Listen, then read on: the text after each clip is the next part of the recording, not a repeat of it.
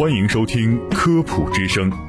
本节目由河南省科协主办，河南省全媒体科普传播中心与河南工业大学承办。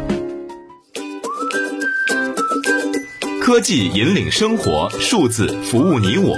用数据梳理社会经纬，让科普解读生活百科。数据时代，数字让你知晓天下。信息社会，数字助你胜券在握。科普之声，述说世界，让您随时心中有数。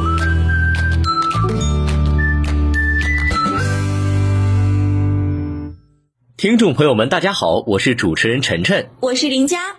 这两年呢，疫情和我们的生活息息相关，很多人都在想啊，这科技在疫情中能为我们做些什么呢？其实，人工智能等一系列新兴技术在疫情中啊，都开始各显神通，成为了人类抗击疫情的好帮手。在二零一九年的冬天，新冠病毒突如其来，春节假期延长，人员流动受限，各地延迟复工，疫情的冲击改变了全世界人们的生活。在党中央的正确领导下，全国上下发动各方力量共抗时间，各级迅速响应。广大医疗防疫工作人员、解放军及警察部队、快递员和外卖小哥、小区物业和志愿者，以及待在家中的每一个人，都为中国的抗疫事业做出了巨大的贡献。与之同时，在这次全球新冠肺炎疫情中，人工智能、云计算、大数据等一系列新兴技术开始各显神通，帮助我们共同战胜疫情。首先是大数据和健康码大显身手。由于新冠肺炎呢属于传染病，因此啊，在防治过程中，流行病学调查就显得极为重要，健康码也必不可少。它呢既能够让健康的群众获取出行凭证，也能够进行行程跟踪。在二零二零年的夏季，北京突发疫情，第一个病例，北京西城大爷配合流调人员，快速的将感染源锁定在新发地的批发市场，有效的控制了疫情的更进一步扩散。事后，大家无不佩服西城大爷的记忆力，纷纷表示啊自叹不如。健康码、付款码等为前端的大数据技术，让我们可以轻松的翻找到自己的消费记录、行程记录等信息，那进而呢可以推测出整个行程路线，弥补了个人记忆力的不足。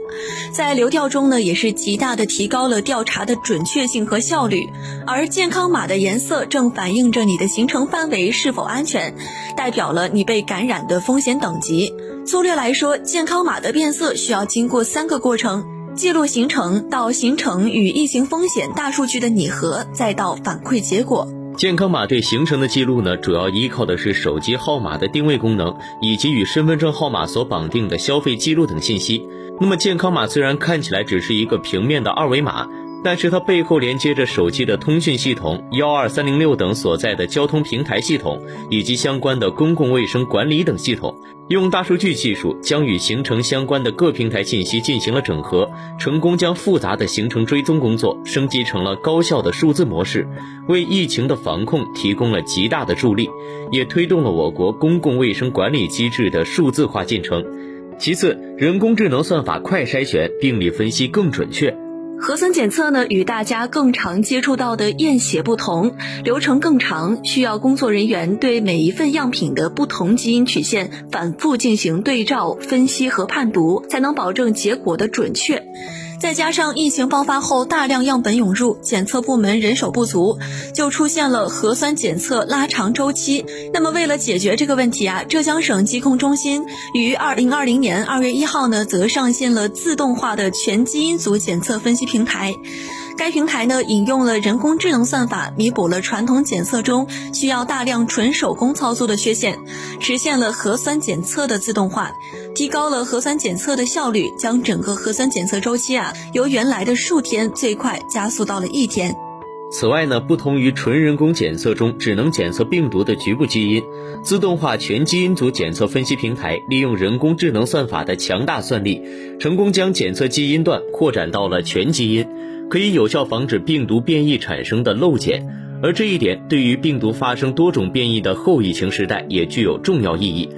疫情防控期间，除了奋斗在一线的伟大医护人员，还有一批特殊的伙伴——智能机器人。那么，随着科技的发展，机器人从能表演几个简单动作的机器狗，发展成了可以投入到一线生产服务中的智能机器人。比如，酒店利用智能机器人为隔离人员分发物资，有效降低了员工感染的概率。再比如呢，在疫情最严峻的时期，部分医院利用人工智能机器人和病人进行了隔空面对面就诊。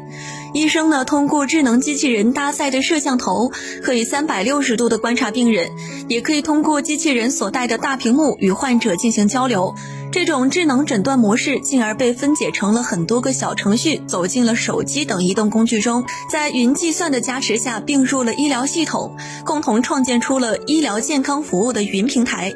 病人在家呢就能及时与医生进行沟通的高效模式，降低了患者在就诊移动中交叉感染的风险，保护了医护人员，提高了各医院专家会诊的效率，也减少了医疗系统的压力。那么除此之外呢？各行各业在疫情期间都有着智能机器人活跃的身影，例如智能客服机器人、智能消杀机器人、智能配送机器人和智能呼叫机器人等等。